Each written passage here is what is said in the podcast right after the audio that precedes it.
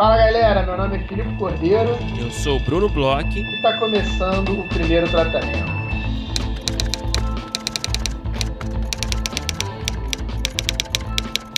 Fala, Bruno! Tudo bem? Fala, Filipe Cordeiro. Nossa, que, que nitidez na sua voz que eu senti agora. Seria por causa do novo microfone que o senhor está usando e estreando? Brunão, não sei porque não me escuto, né? Não tenho retorno, mas quando for editar esse episódio, vou ver se funcionou aqui, porque a gente fez um upgrade aqui no, no primeiro tratamento e eu tô realmente de microfone novo, ele é diferentão, bonitão aqui, eu tô com uma cara de podcaster agora, é, desses que aparecem no YouTube com um microfonezinho na cara. E vamos ver, né? Se vocês notarem aí alguma diferença, me avisem se valeu a pena o, o, investimento. Eu consigo, eu acho, cara, pelo, pelo que eu estou escutando aqui, eu acho que tem uma diferença grande. Não que estivesse ruim antes, mas eu consigo notar aí uma voz assim, aveludadíssima. Que bom, que bom. Brunão, é, semana aí para os nossos ouvintes de sorteio, né? A galera que está esperta aí nas nossas redes sociais está concorrendo a um ano The Mubi de graça na faixa VIP. Curtir aí essa, esse streaming que é super especial, que tem aí curadoria, que tem um filme por dia. É o, o, o streaming dos cinéfilos, dos roteiristas. E nossos ouvintes estão aí é, concorrendo. Amanhã, quem está escutando isso no dia que sai, quarta-feira, ainda tem tempo de correr lá no nosso Instagram.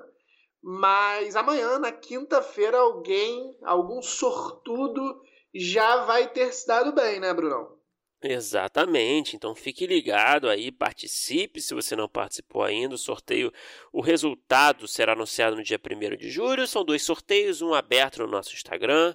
Vá lá, marca seus amigos para participar, curte a nossa conta, curte a conta do MUB Brasil né, no Instagram. E também tem um sorteio para apoiadores. Então, todos os apoiadores da faixa Divino Amor estão concorrendo. Boa sorte a todo mundo. E, e é isso, né? Ainda há tempo de participar. A gente também teve, né, recentemente, Filipe. A gente, né, a gente, é legal a gente é, fazer aqui o pós, né, comentar como é que foi, né, é sempre legal. A gente teve uma aula, um aulão, né, do Michel Carvalho, Nossa. o primeiro tratamento com vida na semana passada ali no nosso grupo fechado. Foi ao vivo, né? Mas ainda está disponível é, a palestra, né? Para quem estiver no grupo, para assistir quando quiser. Cara, foi uma aula especial, né, Felipe? Cara, o Michel ele já tinha passado por aqui, né, como entrevistado. E, poxa, de, de ouvir ele de joelho, cara. Uma aula super é, bem dada, um assunto super importante eu fiquei a cada minuto impressionado. Tinha mais coisas a falar, eu acho.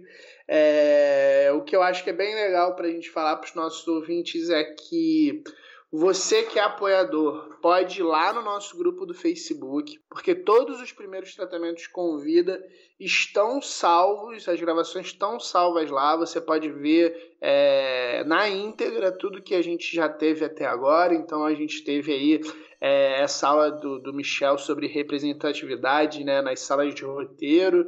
É, incrível, uma coisa assim de louco mas a gente também tem é, sobre Bíblia, sobre diálogo, sobre produção de curta, é, sobre piloto de série, sobre escrita para juvenil, infanto juvenil. A gente tem realmente assim um cardápio aí de masterclasses. Então, se você é apoiador, só procurar lá no grupo, coloca primeiro tratamento com vida, que você consegue ver todas.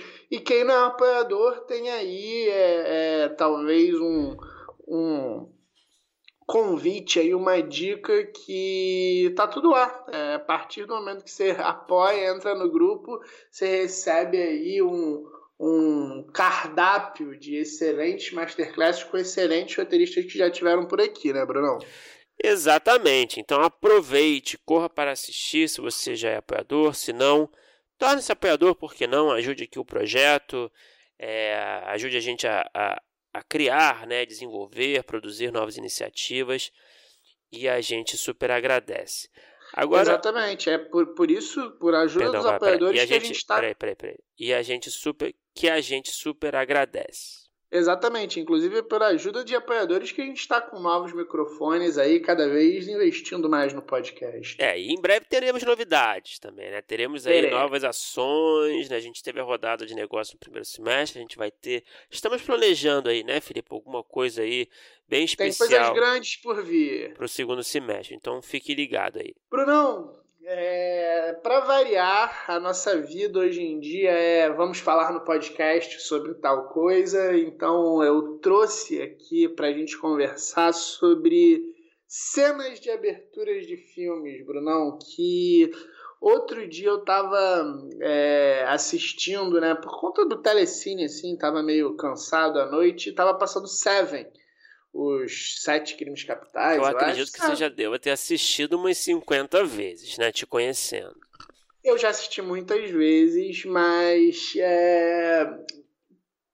poucas vezes eu acho que com um olhar tão de roteirista quanto dessa última vez. Na verdade, eu assisti no dia que estava no Telecine, assim, para dormir, para ver, acabei vendo até o final, não dormi porcaria nenhuma, mas aí durante eu fui falando, nossa, tão bem escrito, tão bem escrito, tão bem escrito. Aí coloquei para ver de novo, é, agora há pouco tempo, e nossa, eu fiquei chocado com a cena de abertura, então propus aqui da gente conversar sobre cenas de abertura. E aí queria saber qual a cena de abertura que você trouxe, e aí depois eu explico por que, que eu curti tanto Seven. Eu achei que você fosse falar primeiro, já que você falou do Seven já. Mas aí eu resolvi levantar a bola para você, Bruno. Bom, então beleza. É, vamos lá, anticlimático, mas tudo bem. Cara, então, você me falou dessa pauta aí, né? Eu fiquei pensando num filme que, eu, que me, me chamou a atenção na cena de abertura, né? E aí, claro, né? A gente sempre pensa no filme que a gente assistiu mil vezes, né? E aí eu peguei um filme que não é um clássico, clássico, né? É, mas eu escolhi um filme que é um, um ótimo filme, na minha opinião é um dos meus favoritos, assim, dos, da, filmes contemporâneos, né, digamos assim. Muito bem escrito, com um roteiro foda, de um roteirista foda, e que eu acho que vai fazer jus aqui à, à nossa pauta, que é o Rede Social, né, que é dirigido também, né, é, pelo David Fincher, né, então a gente tem uma coincidência Somos... aqui. Finchetes. É. É. Os únicos. É, os únicos que se denominam assim, né, no caso, né? E, e com o roteiro, é claro, do Aaron Sorkin, né? Não é. nem falar. E, cara, eu gosto muito dessa cena de abertura porque é num lugar, né? É uma, eu não sei se você lembra, né? Mas é uma cena num bar de, do, do, do Zuckerberg com a namorada. Hum, e lembrei. é só os dois ali e estão conversando, cena de conversa, né? Clássica de Aaron Sorkin, blá blá blá. Falando muito rápido, né? Falando muito rápido, né? E e já traz ali muitos elementos ali, né, que são fundamentais, né? A gente entende ali de cara quem é o personagem do do do, Jesse, do o, o personagem do Jesse Eisenberg, né? A gente entende que é um cara super vaidoso, super egoísta, super egocêntrico, porque ele só sabe falar dele, né? Ele sempre traz a conversa para ele, né? Isso é muito, isso é muito é, ele é um marcante. Babaca, né, ele é um babaca, ele tá preocupado com questãozinho de entrar num clube exclusivo de Harvard, ele tá preocupado com esse tipo de coisa, sabe? Então essas são as preocupações desse dele, desse universo onde ele está inserido. E ele tá nesse, ele tá nesse ambiente jovem desse bar, né, cercado ali de, de, de outros jovens, desse, desse clima universitário. É, e, e, enfim, ele acaba levando um pé na bunda e não se importa nem um pouco. Na verdade, ele fica vingativo na hora, né? Uhum. É, ele quer ele quer ali tirar satisfação com, com a personagem da Rooney Mara. Começa a acusar ela de ter dormido com sei lá quem, né? Se eu não me engano. Então você, você tem aí várias facetas que, que, que essa cena revela sobre o personagem, sobre a temática, sobre o, o, o cenário, né? A arena, né? Até é. a motivação dele, né? Sai daí a motivação a dele. A motivação. Né? Então, cara, eu acho que é realmente é um, é um golaço, assim, né? Como que você fala tanto em uma cena, a cena dá o tom, né, do, do filme, né? Nessa essa velocidade, esse diálogo.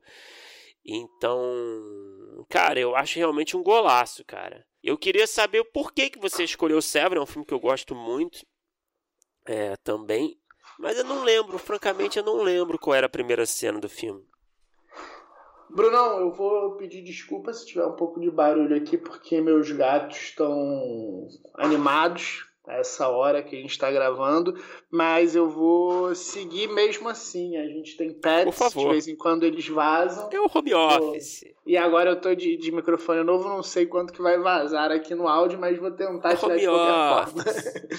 Mas, Brunão, cara, eu, eu, eu, eu fiquei impressionadíssimo com, com a cena, revendo e com esse olhar de roteirista, porque eu, eu não lembrava e é, imagino que você também não lembre. E é o seguinte: a cena que, que a gente vê em Seven é, é, uma, é uma cena que ela quase me chega a dar raiva da simplicidade e da forma como ela é rápida e tão bem feita e, e tem tudo ali e tudo parece tão fácil. É o seguinte, a gente começa vendo o personagem lá do Morgan Freeman, que eu acho que chama Somerset, salvo engano. E a primeira cena, a primeira cena mesmo, que aí eu vou considerar as duas primeiras cenas, é ele se arrumando para ir trabalhar. Então você só nota ali, é uma coisa muito curtinha, assim, você só nota ali que ele é uma pessoa aciada, vamos dizer assim. Ele tem ali é, todo, todas as coisas dele bem certinhas e pronto, é isso. Aí ele chega já num, num, num, numa cena de crime que a gente dá de cara com o corpo, uma cena de crime assim escura, a gente dá de cara com o corpo é, meio é, é, ruim de ver assim, um cara gordo, caído, cheio de sangue, sabe? E já dá bem o tom do filme. É um, é um filme que ele tem um tom é, bem gore, assim, em determinados momentos.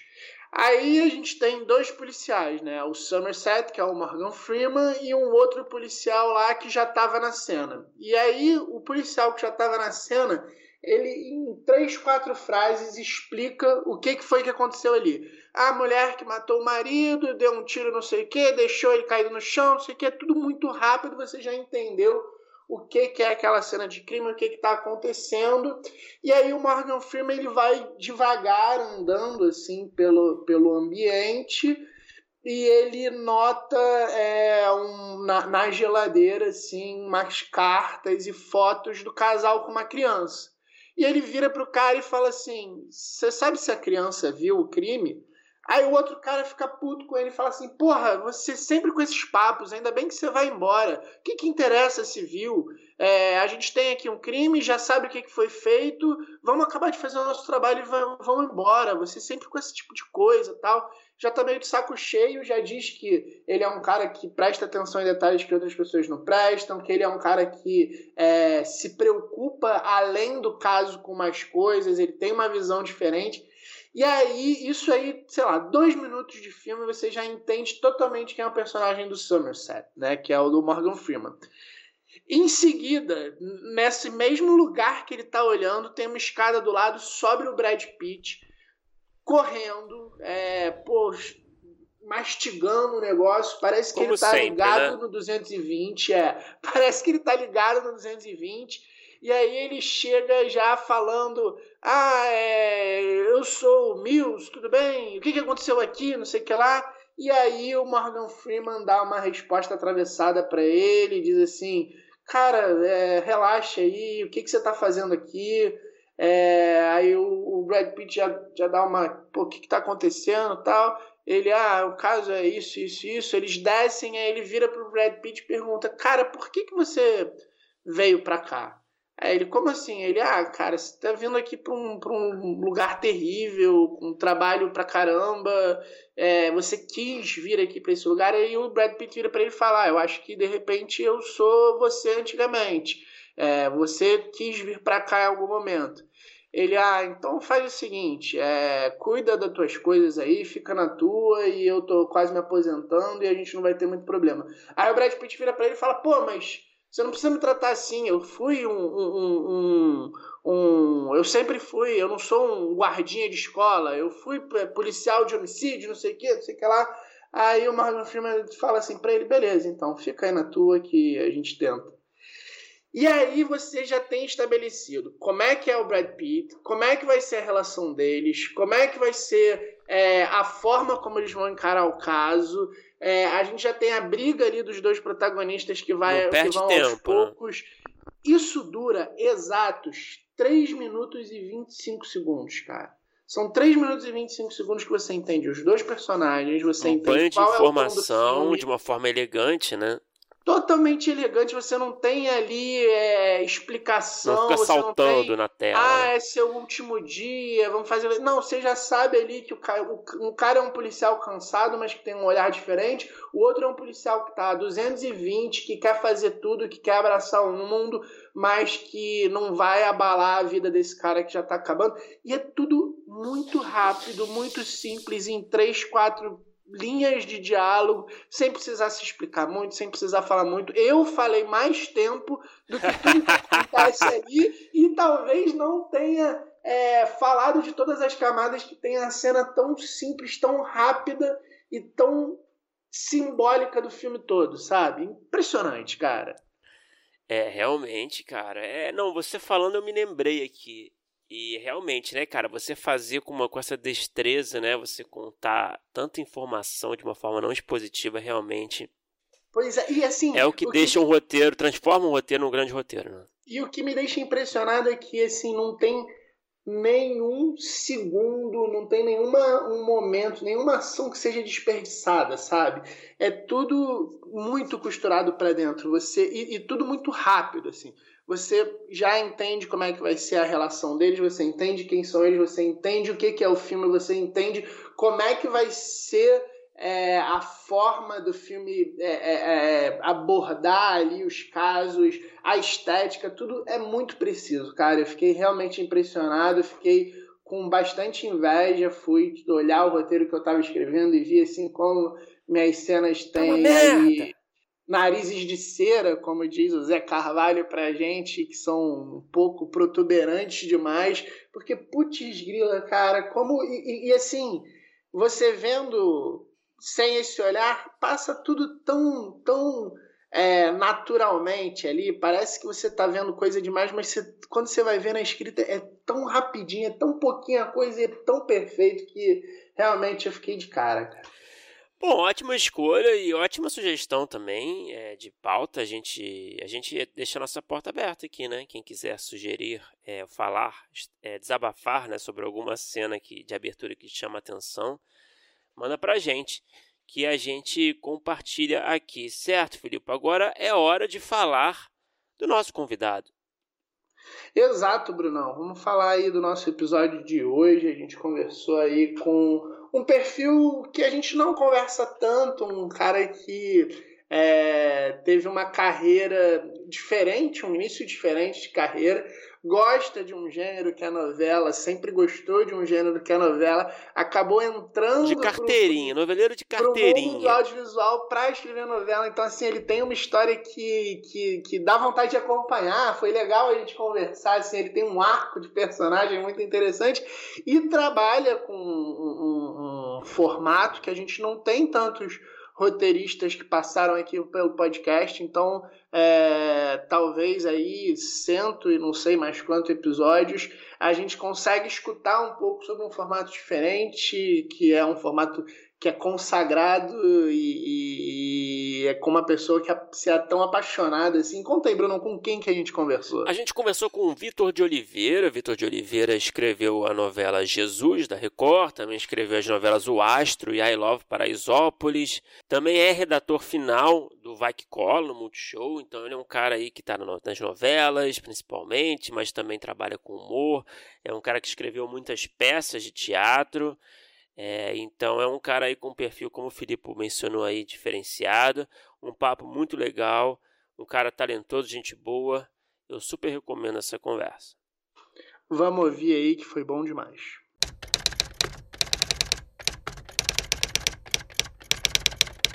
Vitor, muito obrigado por conversar com a gente, cara.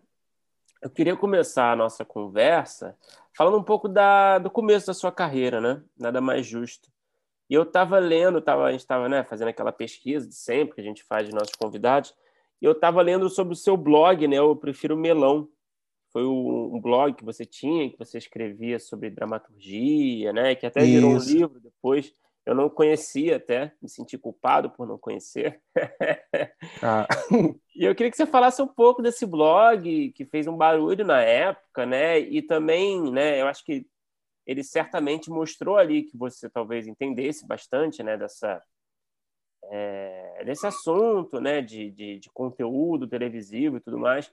Então, eu queria saber também se de alguma forma ele, ele ajudou a alavancar sua carreira como roteirista, se você já era roteirista naquela época, enfim, eu queria que você falasse um pouco desse, desse início da sua trajetória.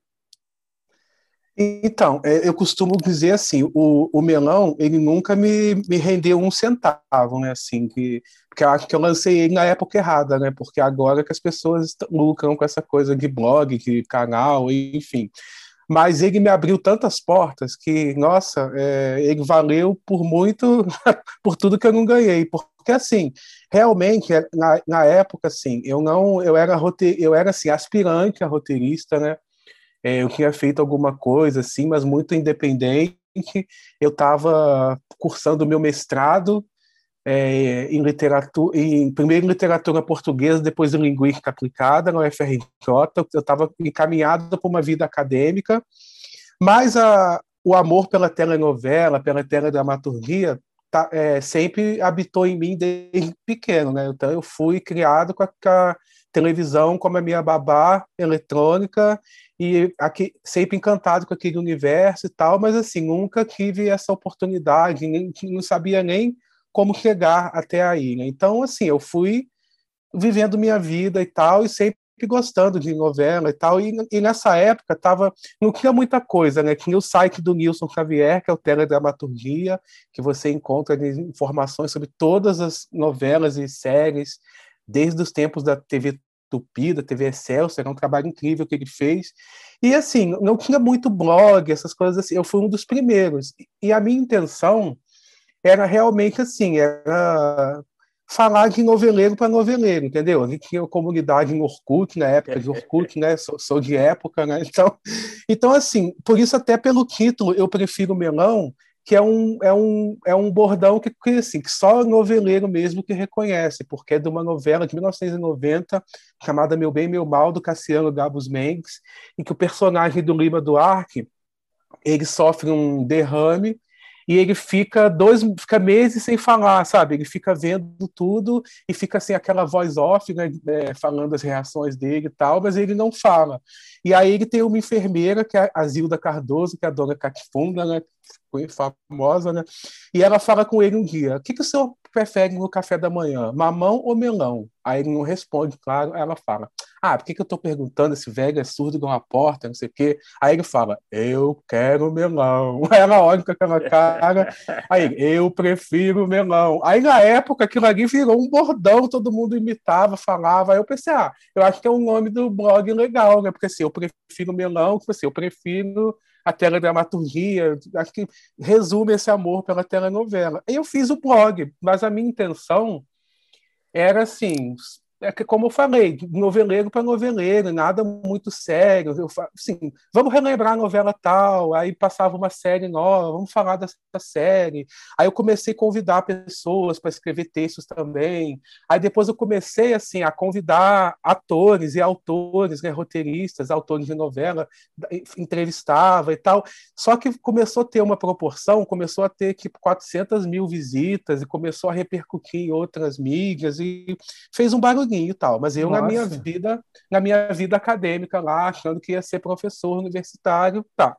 E eu fazia cursos livres de roteiro nessa época, né? Eu fiz o primeiro curso que eu fiz foi com a Maria Carmen Barbosa, foi aí que eu descobri mesmo a questão da, da carpintaria mesmo, de, né, a estrutura de um roteiro, que até então para mim era uma coisa muito empírica, muito de intuição, não sabia como.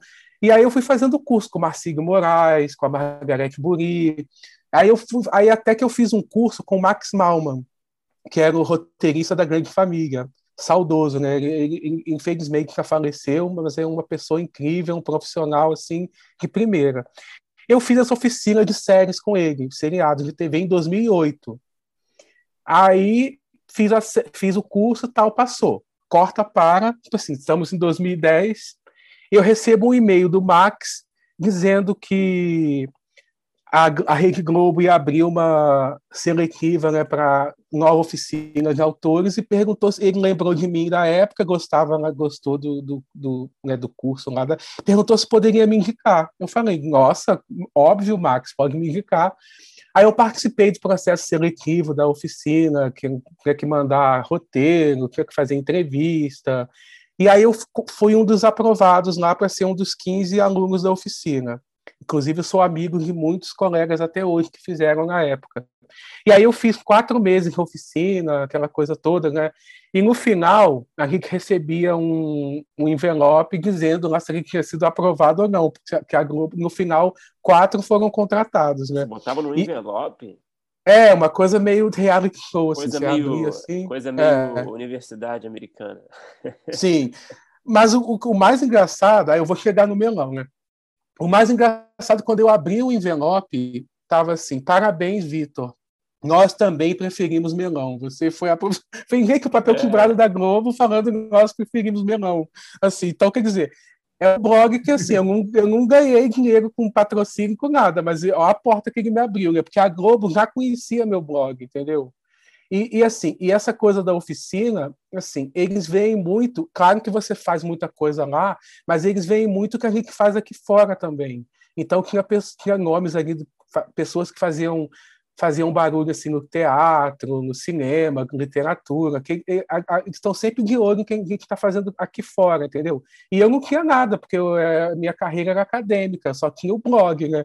E o blog que me abriu essa porta. Então, eu sou muito grato ao, ao Melão. Né? Depois virou livro tal. Enfim, muito bacana. Mas você que queria trabalhar, você começou a, a, a, almejar trabalhar como roteirista quando você começou a fazer os cursos antes, ou nessa ocasião mesmo do, do da oficina? Então, almejar mesmo trabalhar como roteirista, é que eu almejava desde os seis anos de idade, né? Quando eu via as novelas na TV, e ficava, Rick, eu quero, eu quero, eu quero estar nesse mundo. Eu não sabia como, né? Porque assim, eu sou uma pessoa de classe média baixa no interior do Rio, né? Nasci em Petrópolis, então não tinha a menor, sabia a menor ideia como chegar naquele mundo. Então assim, almejar eu almejava desde cedo mas eu não tinha a menor noção de como conseguiria chegar até aí. E aí eu fui vivendo minha vida, como eu falei, e aí quando eu estava lá, quando eu fui, mudei para o Rio, para a FRJ e tal, e aí eu vi assim um anúncio do curso de roteiro com a Maria Carmen Barbosa. E aí quando eu fiz esse curso de roteiro, que foi em 2006, sei lá, nem lembro mais, foi nesse curso que eu falei, gente, é isso mesmo que eu quero fazer da vida. Aí, mas eu não sabia como. Aí eu fui fazendo o curso e fui tendo essa fazendo essa cavando essa carreira paralela, entendeu? A minha carreira mais estável que era a do, do mestrado, né?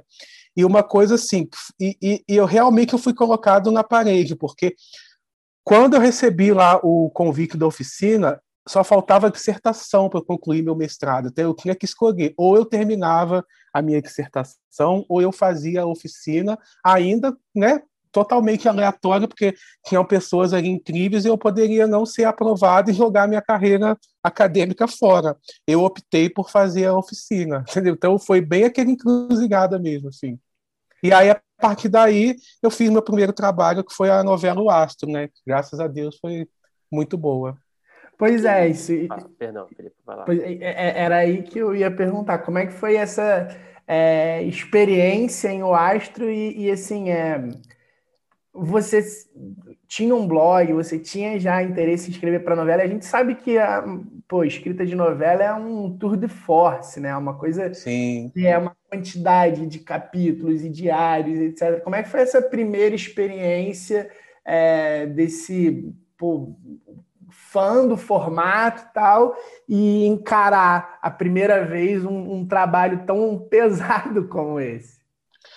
É, então, é, mas ao mesmo tempo, assim, é, eu tinha essa consciência, mas ao mesmo tempo acho que foi tudo muito bacana para mim, porque eu lá totalmente sem experiência, como você falou, encarar uma, uma telenovela que né, uma, é outra coisa, mas assim, o Astro, assim, para mim foi é, um conto de fadas, né, para mim, porque imagina, eu fã do gênero, tudo, eu começo o meu, meu trabalho numa novela baseada numa novela de Janete Claire, que é uma uhum. né, maior autora de novelas considerada até hoje, e com Alcides Nogueira, que é um cara que eu já gostava muito, já era amigo dele, a gente já tinha uma relação, e ele é um ele é um cara maravilhoso, assim, eu fico até, assim, às vezes pensando, será que eu sou parecer muito puxa-saco? Mas não tem como falar mal dele, porque ele, além do profissional incrível que ele é, ele, ele como colega de trabalho, como seu chefe, ele é a melhor pessoa da vida, sabe? Porque ele me colocou totalmente confortável, me recebeu muito bem, e o outro autor também, o Geraldo Carneiro, que eu conhecia, claro, é, do trabalho dele, mas não pessoalmente, também outro querido, e comecei, e outro colaborador era o Tarcísio Lara Puyat, que também entrou comigo na oficina, e a gente é amigo até hoje, irmão e tal, então eu, eu me senti totalmente à vontade. E fora isso, o Astro, ele não é, é, era ela tinha uma característica diferente das outras novelas, porque era uma novela das 11. A Globo estava inaugurando esse formato e era uma novela que seria comemorativa de 60 anos da televisão. E... Eu lembro, eu assisti na época. Foi e aí, primeira, né? É, e aí, teve, aí só teve 60 capítulos, não era uma novela clássica que tem cento e tantos, e eram só quatro capítulos por semana. Então não era aquele, aquele tour de força, aquela maratona incrível. Então o trabalho, até mesmo esse trabalho mesmo físico, foi bem mais leve, porque. E aí, quando a novela estreou, a gente estava com uma frente boa, então foi bem tranquilo, assim. Então, para mim, foi só a realização do sonho, sabe? Assim, a, a Cinderela entrando no castelo. Porque aí você entra ali e você. Imagina, você vê, você fica cara a cara com pessoas que você viu desde a infância e estão lá dando, sorrindo para você e dando boas. Então é uma coisa, é, é aquela do conto de fadas, assim, com, com um final feliz, porque a novela ainda ganhou o Emmy internacional, né? Então eu não poderia desejar uma estreia melhor, né? Então foi muito bacana. É só foi? 60 capítulos é uma coisa bem de autor de novela mesmo, né? Ah, só 60 capítulos. é, não, acabou que ficou 64, porque eles, eles pediram para esticar mais uma semana. Acho que a questão de grade, programação, ficou 64. Mas, assim, é, mas como você falou, no, é, assim, a gente que escreve novela, 60 capítulos é uma benção, né? É mole, né? É? E, e como é que foi esse processo de falando do Astro, né? Já que você levantou, é, de que foi uma nova versão, né? Como você falou, foi uma nova versão de uma novela que foi um, um, muito famosa na época, um, foi um clássico. E, e vocês tinham essa missão de, é, claro, defender o texto original, né? Que era a base de tudo. Né? Vocês tinham que preservar tudo que funcionou, mas ao mesmo tempo vocês tinham um desafio de modernizar a novela para outros tempos. Como é que foi esse desafio assim na prática? É, é sim, verdade, porque é uma novela de 77, né? Então você tem que manter a essência da, da história, né? O, a, as tramas centrais e tudo, mas esse trabalho de modernização, eu acho que foi bem bacana. Mas a novela, em 77, ela já era moderna, né? Aliás, a Janete Claire ela é muito moderna, né?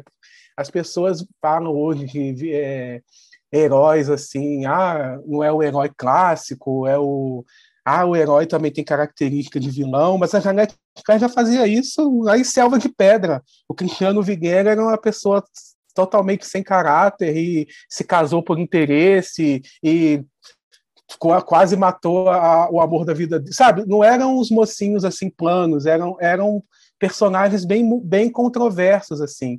E o Astro tinha essa questão do Herculano Quintanilha, será que ele é mesmo um, um bruxo? Será que ele é um né, ele é mágico ou ele é um charlatão? E aí, por exemplo, tinha a personagem da Lili, que era uma motorista de táxi. Imagina você fazer uma motorista de táxi nos anos 70.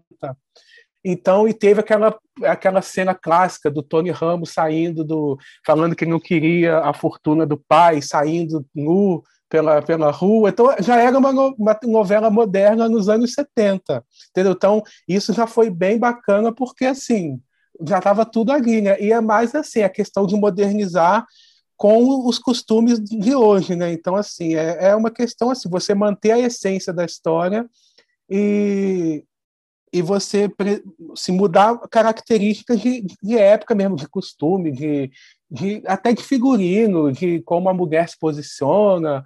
E eu acho que nisso o Alcides e o Geraldo foram muito bem, sabe? Eles conseguiram manter a essência da história, mas trazendo para 2011 na época, né?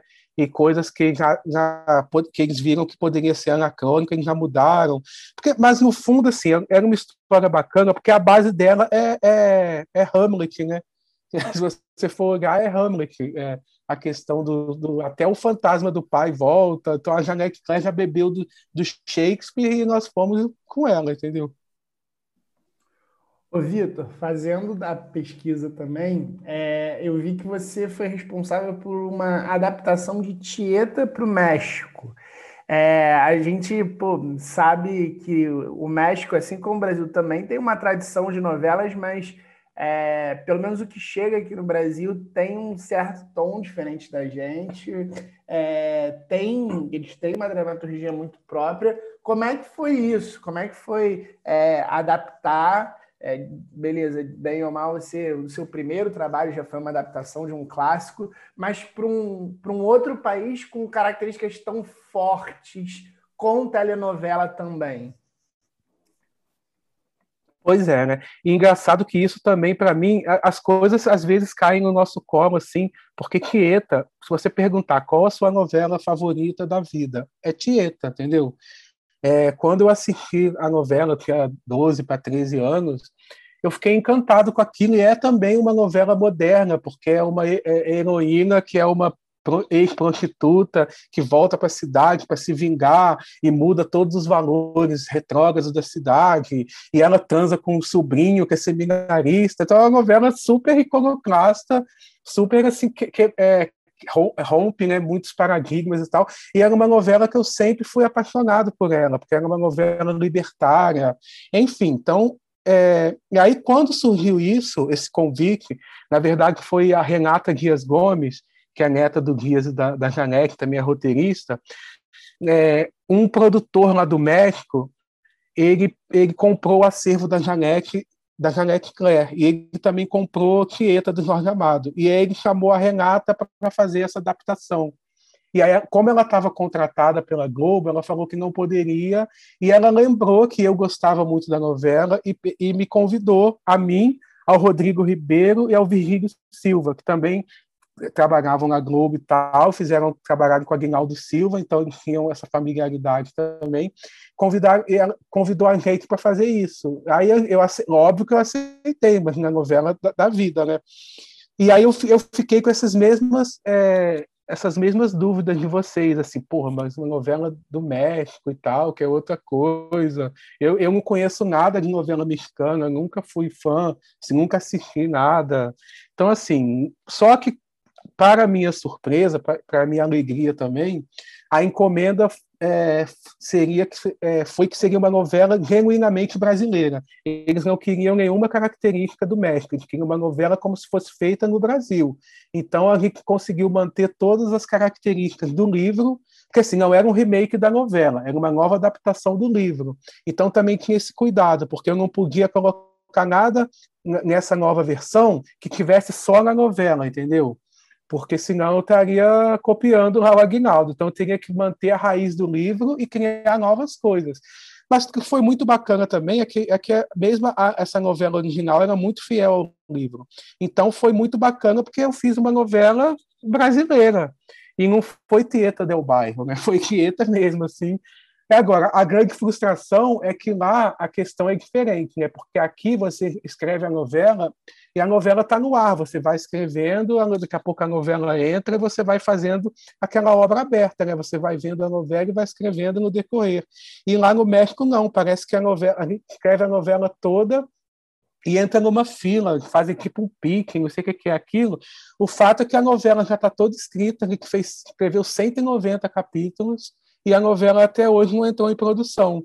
E não me pergunte quando, porque eu não sei. Então é um lado também de frustração de não ver o trabalho que a gente fez assim durante um ano inteiro ainda não foi ao ar, mas eu espero que vá, né? Pelo amor de Deus. Ô, Vitor, cara, eu fiquei curioso, assim, fazendo uma pergunta um pouco mais de, de gosto pessoal, porque a gente está diante de um, um noveleiro, assim, dos grandes, né? Ah, que isso. É, como roteirista e como consumidor também. Então, eu fiquei, fiquei pensando aqui, você falou que Tieta está no seu top, não sei qual é o número que você usou, mas eu fiquei curioso para saber qual é o seu top 5 de novelas é, como público mesmo, assim, que te marcaram, que te fizeram querer é, ser um roteirista e, e, trabalhar com novelas? Então, a Tieta está no meu top 1. Né? Para mim, é a novela do coração. Agora, a, a top 2 é uma novela, assim, que, como eu falo, Tieta é do coração, mas se você perguntar qual, pra, qual novela para você é a novela perfeita, eu acho que é Vale Tudo né, do Roberto Braga, de 80, porque tanto que todas as vezes que a novela foi reprisada, até foi reprisada no Viva duas vezes, ela é um sucesso, porque ela é uma realmente uma aula de como se escrever uma novela tem todos os ingredientes ali do, do bom foguetim, sabe? A questão de, de, família, de mãe e filha, da filha que trai a mãe, que a mãe que aí a mãe recomeça do zero e sabe vai vender sanduíche natural na praia e fica rica e a filha tentando enriquecer de outros modos. Então, e era uma novela que lança, lançava aquela pergunta, né? Vale a pena ser honesto no Brasil? E assim mais atual impossível, né? E, e, uma novela que termina assim, acho que é a primeira vez que eu vi que os vilões não são punidos, né? a não ser a Odete Reutemann que morre, mas o, o, Marco Aurélio, que era o Reginaldo Faria, ele consegue fugir do Brasil dando banana, que aquilo foi muito emblemático, com a Cássia Kiss, que, que matou a Odete também se salvando, e a Maria de Fátima, né, a Glória Pires, que era essa filha ambiciosa, acaba se casando com um príncipe italiano, então é assim, realmente assim, vale a pena ser honesto, vale, porque a, a a heroína da história se deu bem, mas os vilões também se deram. Então é que é um, um tapa na cara da, da, sociedade, né? Então vale tudo para mim. Outra novela que me fez, foi, que foi, foi a primeira novela que eu vi, eu falei, eu quero fazer isso da minha vida, é, foi Guerra dos Sexos, a novela de 1983 do Silvio de Abreu, que eu acho que ali eu, eu, eu, eu acho que eu sou feminista por causa dessa novela, porque era meio uma batalha de homens contra mulheres, e eu torcia pelas mulheres, eu via já.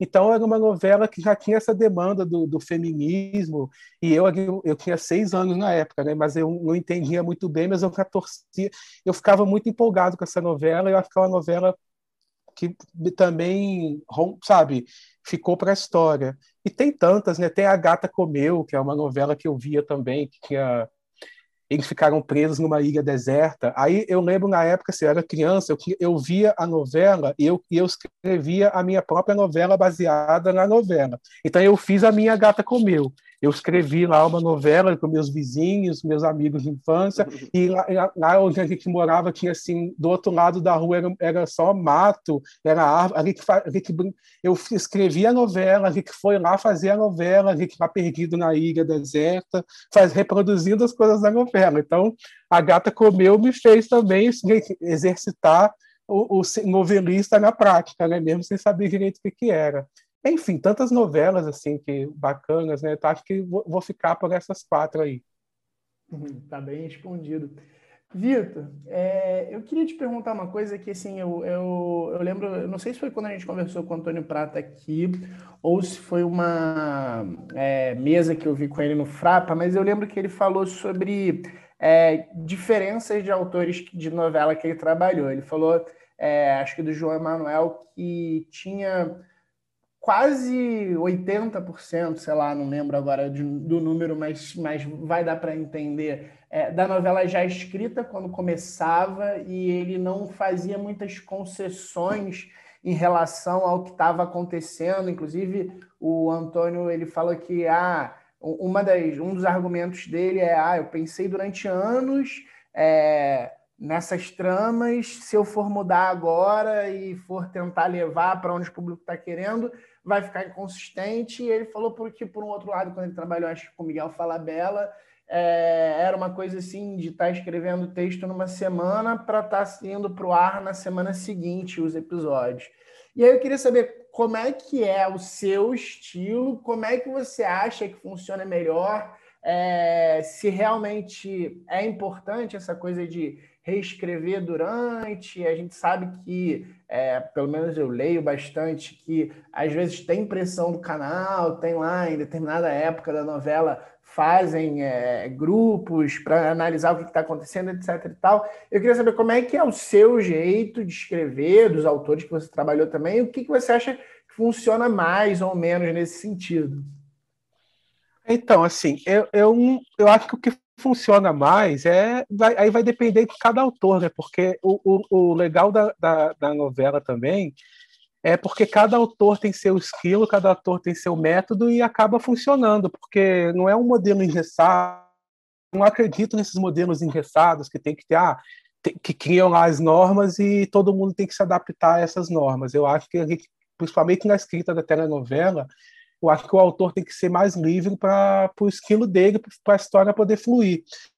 Essa história do João Manuel Carneiro eu já conhecia, porque na época que eu fazia oficina, sempre no final das aulas ele tinha palestra com, com algum autor lá da casa. Então, cada dia era com um, e um dia foi ele, né, para contar né, processo, de método.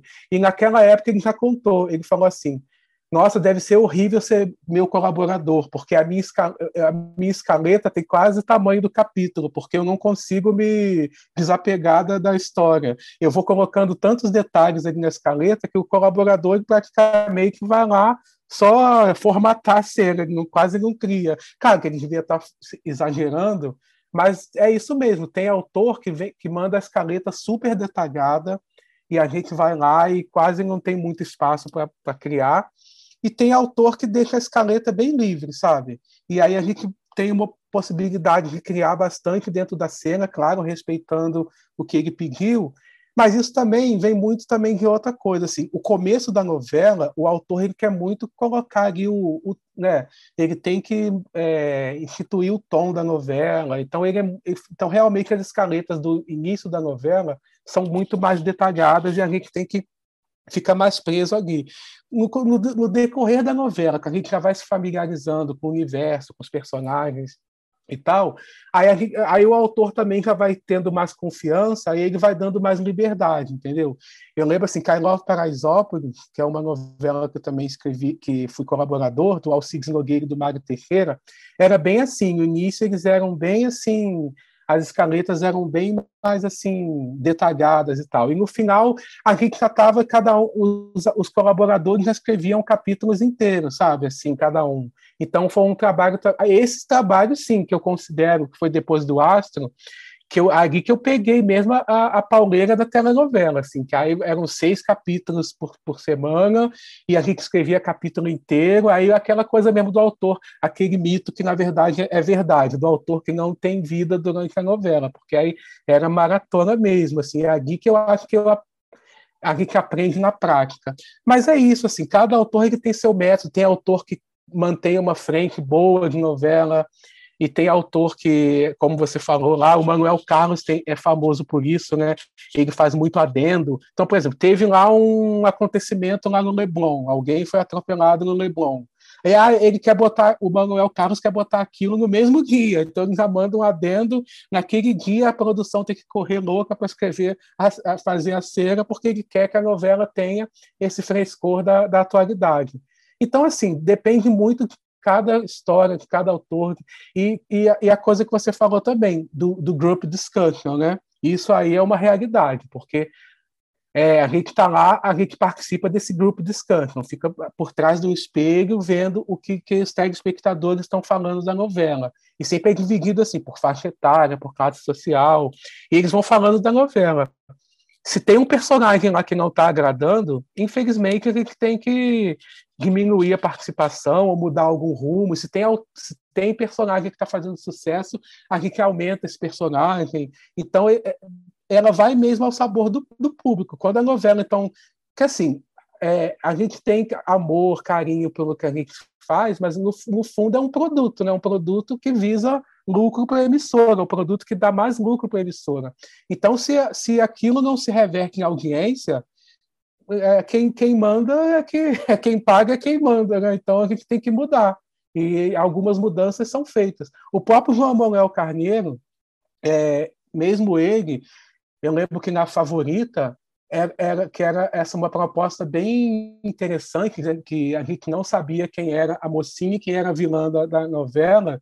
Era, ele fazia essa brincadeira com o público. Isso teve que ser antecipado, isso, isso parece só mais lá quase para o final da novela, e isso teve que ser antecipado porque o público não estava entendendo. Então, mesmo ele teve que fazer essa, essa concessão, né? é normal.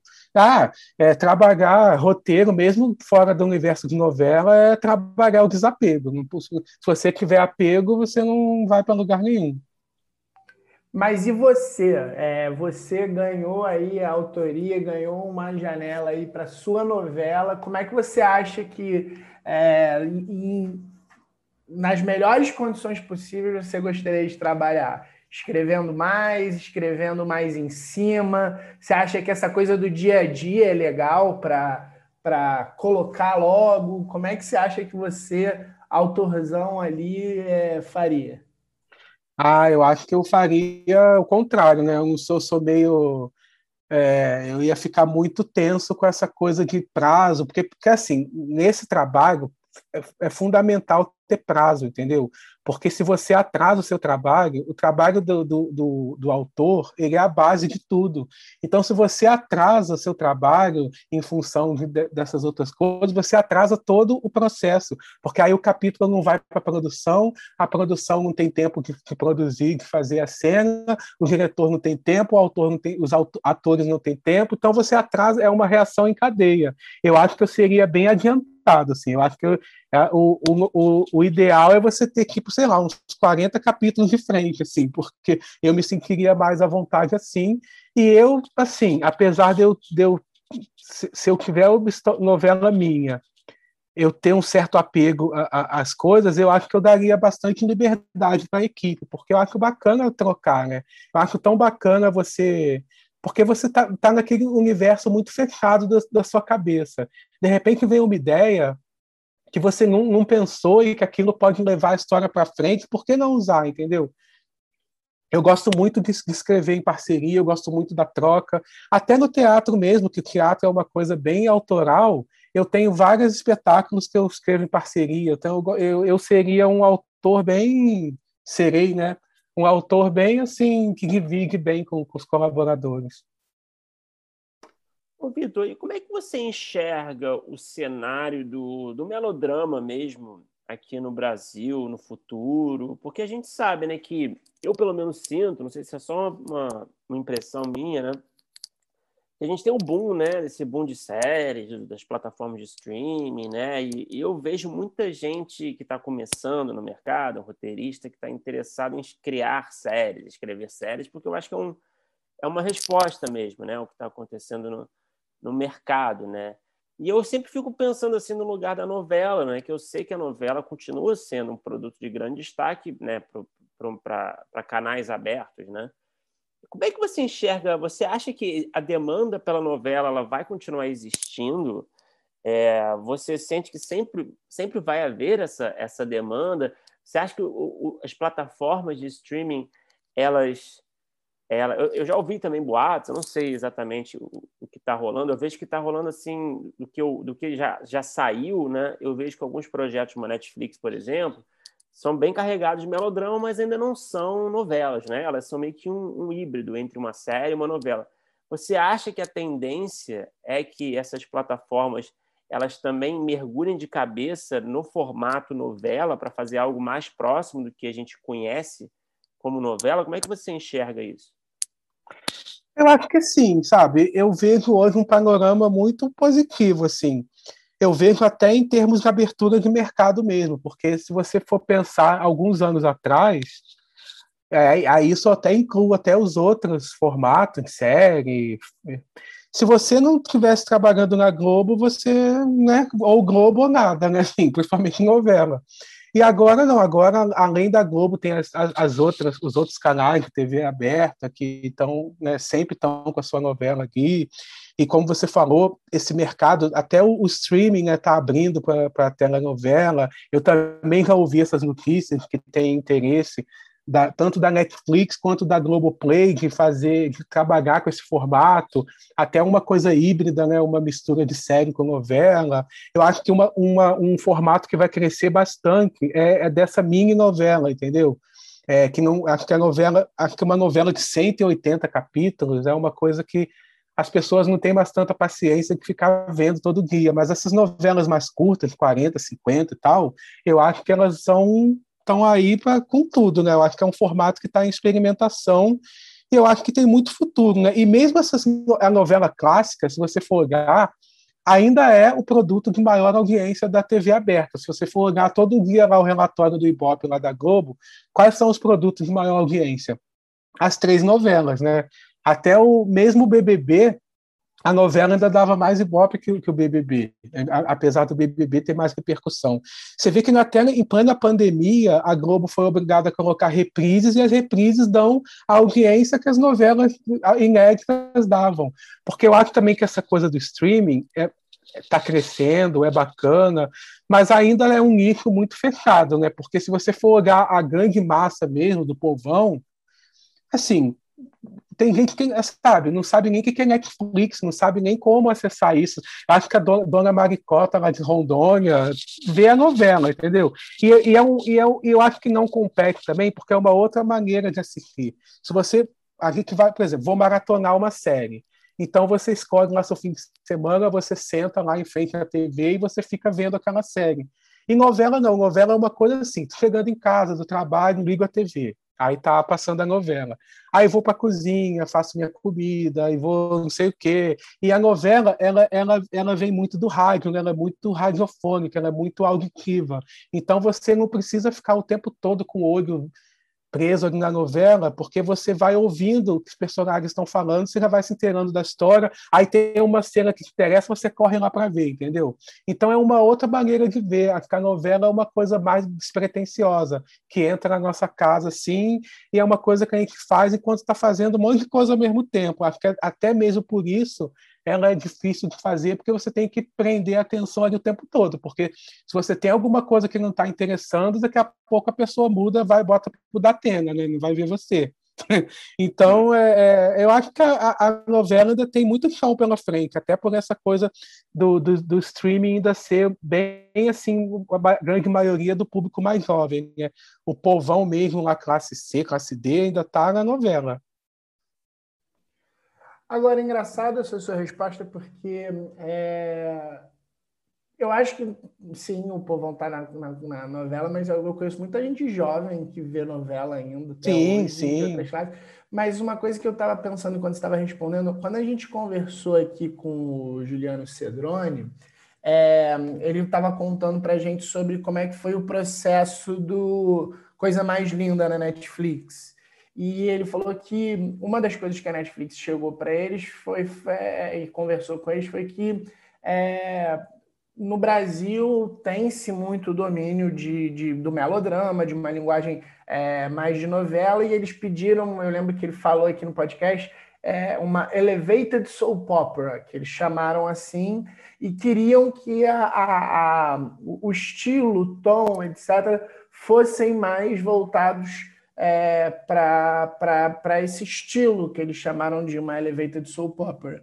E aí eu queria saber, você também que escreve para outros formatos, escreve é, é, até em diferentes gêneros, né? É, como é que você vê é, esse tipo de movimento? Você acha que funciona? É, você acha que existe uma tendência, mesmo que não seja uma coisa de 50 episódios, mas de séries mais curtas, é, com uma pegada um pouco mais do melodrama, esse elevated soap opera é, é, é pode ser uma tendência, você, nota em outros lugares é, pedidos nesse sentido, ou você acha que são duas linguagens bem diferentes, que talvez não seja tão interessante, que já existe o lugar na novela e, e, e, é ali que tem que ficar. Como é que você vê esse tipo de pedido, por exemplo, da Netflix em relação a isso? Ah, vocês sabem escrever dessa forma, então façam um outro produto, mas dessa forma também. Eu acho que isso já é uma realidade, né? É, inclusive, há muito tempo que a, as séries já vêm se apropriando dessa linguagem da telenovela. Porque antigamente, se a gente fosse olhar é, é, os seriados lá dos anos 80, 70, é, tinha essa estrutura mesmo que é, as histórias, ela, os episódios tinham início, meio e fim. Você, é, os procedurais do policial, as panteras, são histórias que, que elas se encerravam ali naquele episódio e no outro dia, no outro episódio, eles estavam resolvendo outro caso, tanto que a gente podia assistir aquilo de uma maneira até fora da ordem dos episódios. E, e dos tempos para cá, essa linguagem do da, da tela, telenovela, do melodrama, do foguetim, ela foi se apropriando das séries, né? Porque o que é o foguetim? É aqueles telejornais, é, aqueles jornais né, dos anos do século XIX, em que as histórias eram escritas e sempre deixava um gancho para aí, aí que queria saber a continuação daquela história no, na edição seguinte. Tem que comprar o jornal no dia seguinte para saber a continuação. Então esse elemento, quer dizer, a telenovela se apropriou disso, de ter gancho. Então não só essa coisa da estrutura desse formato, também a, a, as temáticas, né? As questões familiares, questões de vingança. Então você vê séries bastante com essa característica do, do melodrama, né? Você, é, como Downton Abbey, Desperate Housewives, é, Game of Thrones, que na verdade você, se a gente for olhar, é, tem, aquele pano de fundo das batalhas, das guerras e tudo, da superprodução, mas no fundo é um grande novelão, né? É uma disputa é, entre familiar ali. Então, e, com direito a todos os elementos do melodrama, de romance, de um irmão que descobre que é irmão, e alguém tem um segredo. Então, eu acho que todos esses ingredientes, eu acho que é isso que prende o público, entendeu? Aí o público quer ver o episódio seguinte, sabe, para saber o que vai acontecer. Então, isso é, é, é a telenovela que trouxe e as séries se apropriaram totalmente. E essa coisa do elevated soap opera, eu acho que é o a a gente tenta fazer sempre, né? É claro que numa, numa, numa telenovela, é, você tem que fazer 180 capítulos, você tem que escrever seis capítulos por semana. Então, não tem essa coisa que tem na série, que às vezes numa série você tem, sei lá, você tem meses e meses para escrever uma temporada. Então, você escreve uma temporada de três episódios em um ano. Então você dá para burilar muito mais o diálogo, você tem, dá para fazer.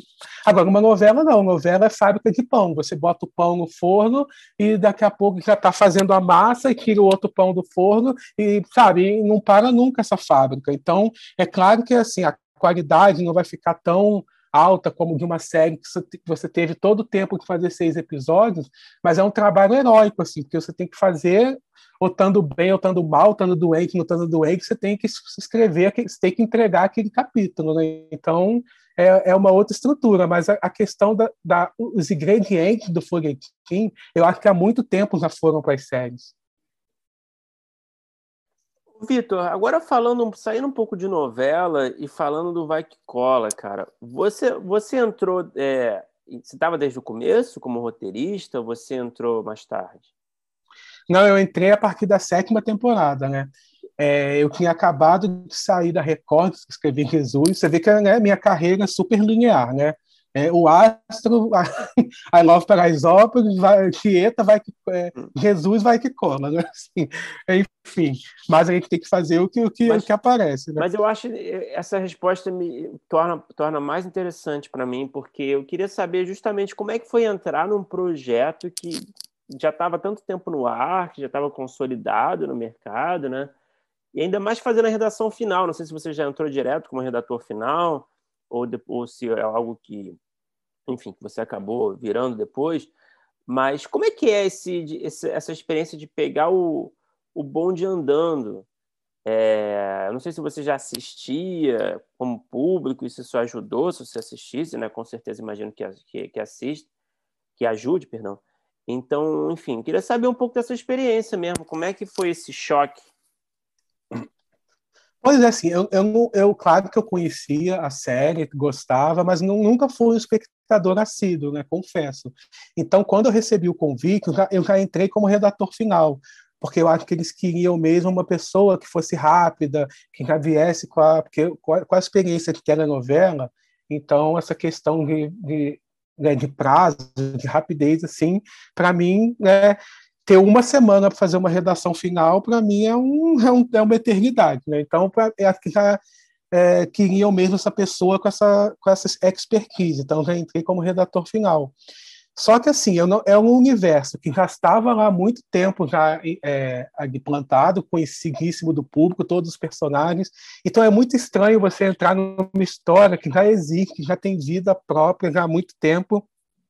Então, você, ao mesmo tempo, meio que não me sente meio intruso. O que, que eu estou fazendo aqui, gente, nesse universo que não fui eu que criei? Ainda mais um, um formato que eu nunca tinha feito. Cara, que eu já tinha feito comédia lá no I Love Paraisópolis, que era uma novela das sete, e tinha muitos comediantes, assim, você, eu escrevia cenas para Tata Werneck, que é uma gênia, e eu, sabe, você tem que meio que entrar na cabeça dela, saber como funciona para a cena ficar legal. Tinha muitos comediantes ali, tinha a Ilana Kaplan, tinha o Frank Menezes, que é da Companhia Baiana de Patifaria, tinha muita gente da comédia, né?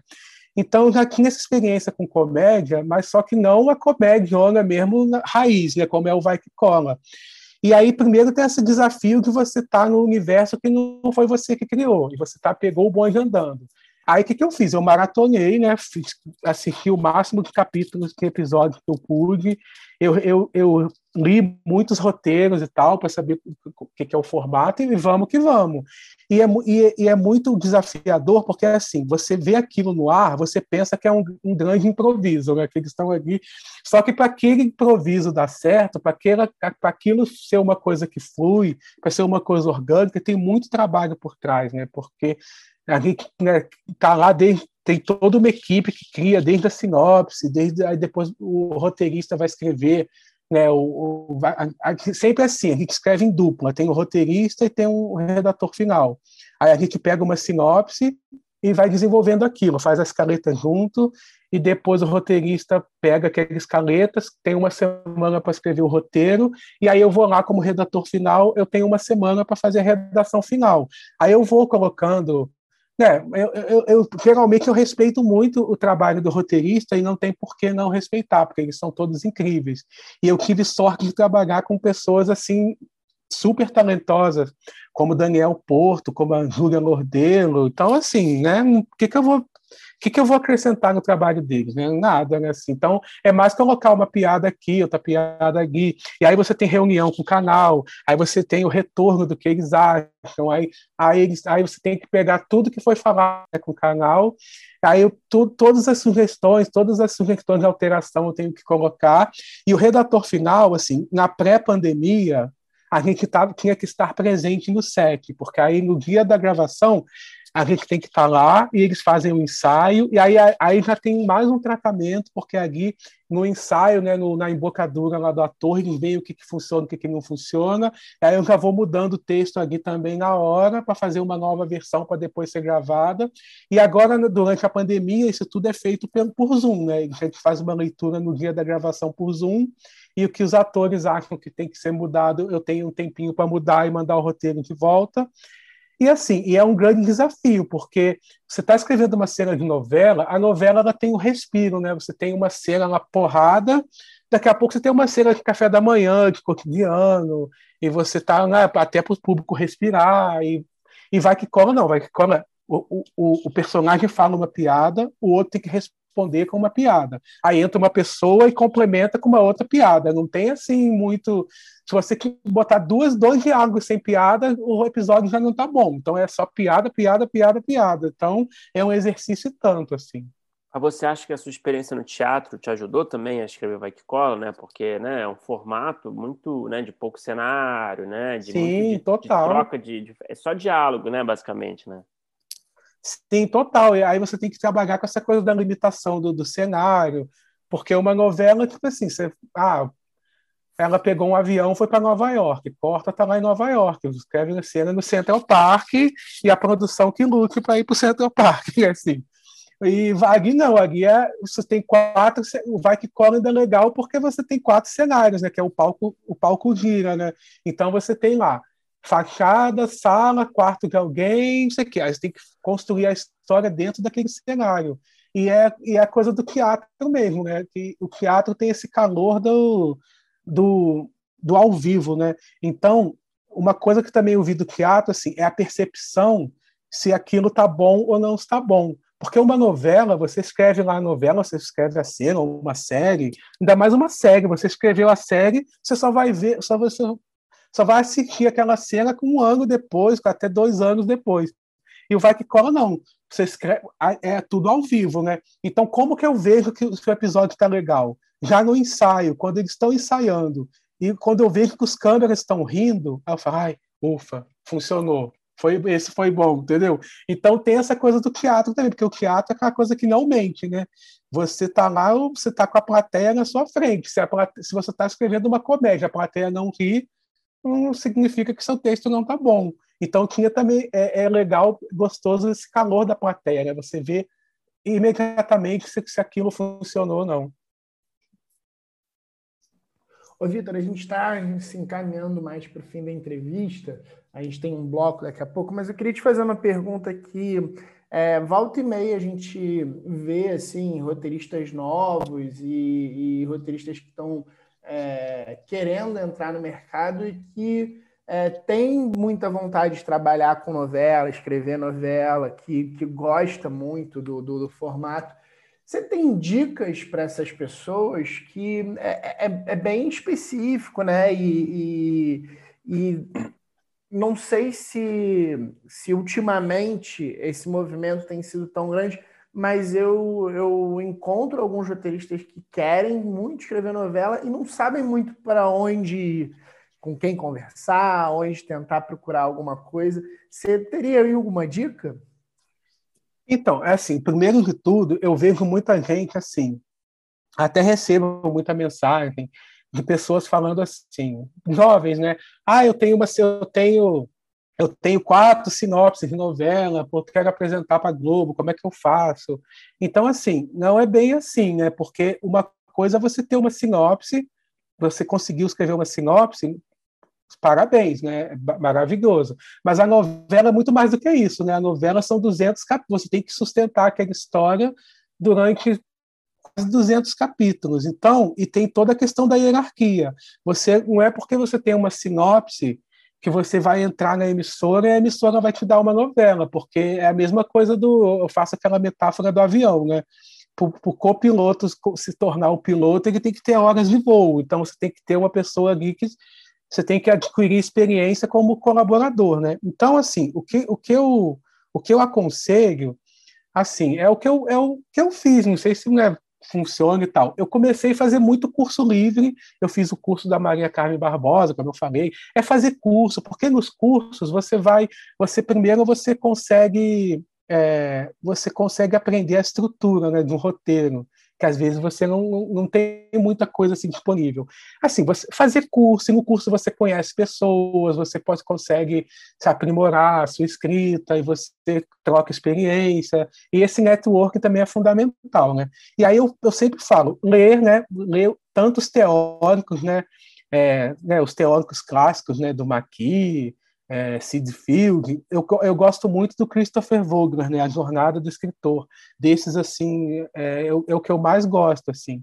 E os, o Doc Comparato, tem um, um livro maravilhoso. Ler roteiro de novela, assim eu, eu amo aquele livro Anos Rebeldes que o Gilberto Braga lançou, que tem o roteiro inteiro da minissérie e tem todos os detalhes dos bastidores. Olha, eu aprendi tanto lendo aquilo, porque você vê como a carpintaria dele é maravilhosa, você vê como, como ele constrói a cena. Então é isso, você tem que ler muito, tanto a teoria quanto a prática, ler roteiro, tem muito, tem muito site que disponibiliza roteiro e assistir muita coisa, tá sempre é, antenado com o que acontece, tanto assistir as novelas como todas as séries que estão lançando, ver quais são as tendências.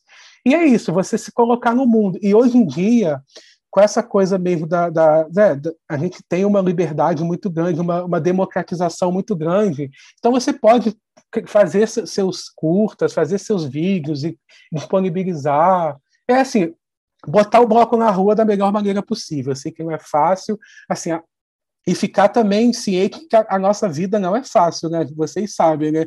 A gente tem que todo dia a gente está fazendo um trabalho, já pensando, gente, será que eu vou ter trabalho no mês que vem, quando acabar esse contrato? Então, é, às vezes, a gente passa uma ideia de que a, a vida do roteirista é, um, é um, muito glamurosa, né? que é só escrever, não sei o quê, e a gente tem que se preocupar com a questão prática. Né? A, gente, a, a gente sempre está presente no mercado, e o mercado, às vezes, não é fácil, a gente tem hiatos assim, de tempo, né? que a gente está entre um contrato e outro, então não é uma vida fácil, mas é, se você é, se é uma coisa que você quer mesmo, você tem que meter a cara, botar o bloco na rua e é isso, sempre se sabe, não ter medo disso e, e, sempre escrever, escrever sempre, mesmo que aquilo não vá para sua gaveta, mas é a, é a, é a sua ferramenta de trabalho que você tem, sempre tem que estar afiado, né?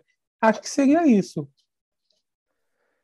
Pô, muito bem respondido. Vitor, a gente tem nosso tradicional bloco final, né? A gente faz as mesmas perguntas para todo mundo, né? Então vamos lá. Sim. Qual é o melhor roteiro que você já escreveu, na sua opinião? Pode ser um longa, pode ser uma, no uma novela, um episódio de uma novela, um episódio de uma série, uma série, um curta, e abrindo até para o teatro também, por que não, né? Considerando seu perfil, vale tudo. Pode ter sido produzido e pode não ter sido produzido ainda também.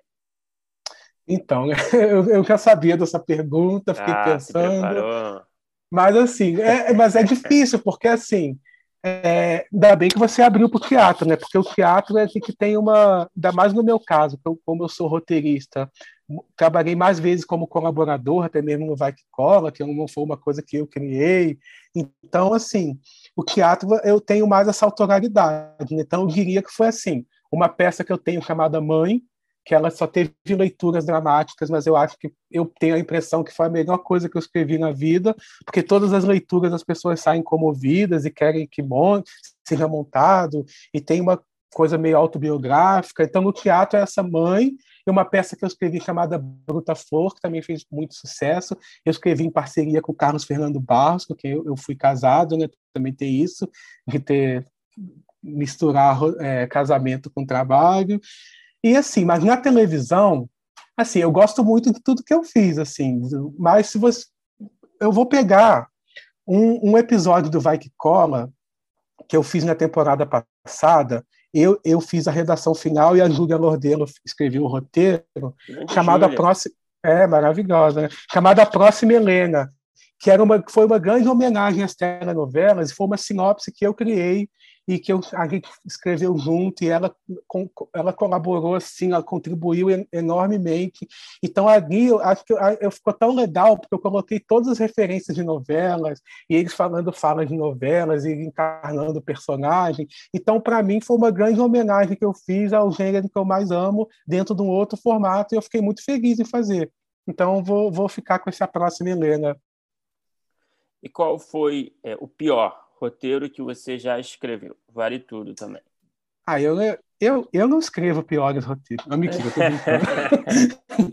não, assim, é, na é, assim, antes até de eu, de eu, ser profissional e tal, eu não sei se vocês conhecem, tem aquele festival Mix Brasil, e tem dentro do festival tem um, um, uma noite chamada Show do Gongo, que a Marisa Hort apresenta durante anos, que era assim, eram vídeos curtos de um minuto e meio e, que, e, ela, e aquele vídeo era colocado no ar lá, no cinema.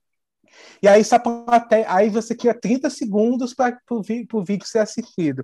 Se dentro de 30 segundos a plateia não gostar, ela fala gonga! Aí a Marisa Hort batia lá o gongo e o negócio era retirado do ar. E só os que ficavam até o final, sem ser gongado, que iam para votação lá. Então era uma grande brincadeira. Então ali eu fiz bastante roteiros ruins de propósito, né? Aquela coisa, sabe, o ruim que é para ser bom, sabe? Uhum. O bom que é para ser ruim, não sei. Mas mesmo então eu fiz umas pérolas, a gente chama Corra Biba Corra, sabe, umas coisas bem bizarras, mas que na verdade eu também gosto, né, para me divertir, mas despretensioso, mas do ponto de vista técnico era bem ruim, assim. E Vitor, o que, que você assistiu? Aí pode ser em qualquer formato, pode ser nacional, estrangeiro, pode ser novela, pode ser filme, pode ser série que quando você terminou de ver, você pensou, putz, eu queria ter escrito isso? Bom, todos os filmes do Almodóvar, né? Mas tudo sobre minha mãe, eu queria ter escrito muito. a série Os Normais. E o que, que é Os Normais? Que eu acho aquilo maravilhoso. Eu queria muito ter escrito Os Normais. Sex and the City também eu queria muito ter escrito. E Quieta, que na verdade eu escrevi, né? Então, eu, é uma coisa que eu vi, nossa, é eu queria primeira... ter escrito e acabei escrevendo. Melhor resposta. Primeira resposta na história do podcast, que tem um final feliz. É.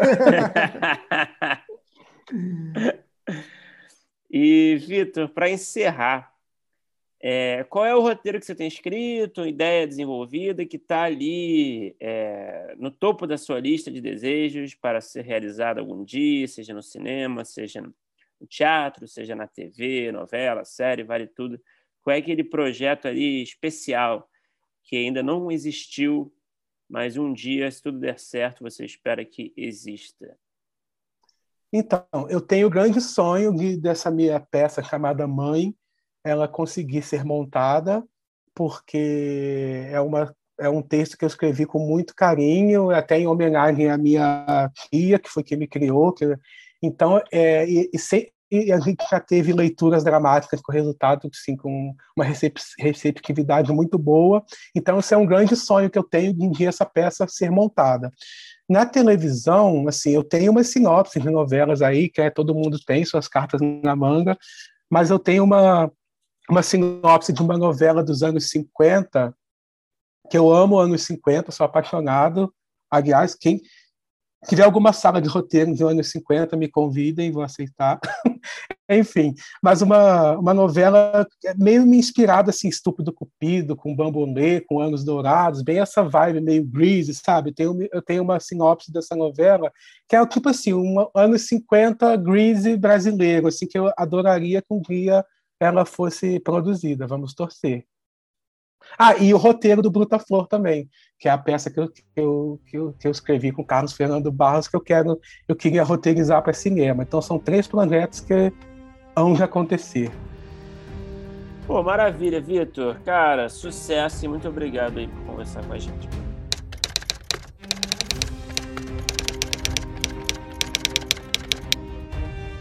Opa, chegou até aqui? Muito obrigado por escutar. Não se esqueça de assinar o feed do primeiro tratamento no seu agregador de podcast favorito. Comentários, sugestões ou em busca de consultoria para o seu roteiro? Mande um e-mail para primeirotratamentopodcast.gmail.com que responderemos assim que puder. Já ouviu falar da nossa campanha no Apoia-se? Ganhe recompensas exclusivas e nos ajude a continuar entrevistando nossos roteiristas favoritos. É só entrar em apoia.se barra primeiro tratamento e se tornar um apoiador. Muito obrigado novamente e até o próximo episódio.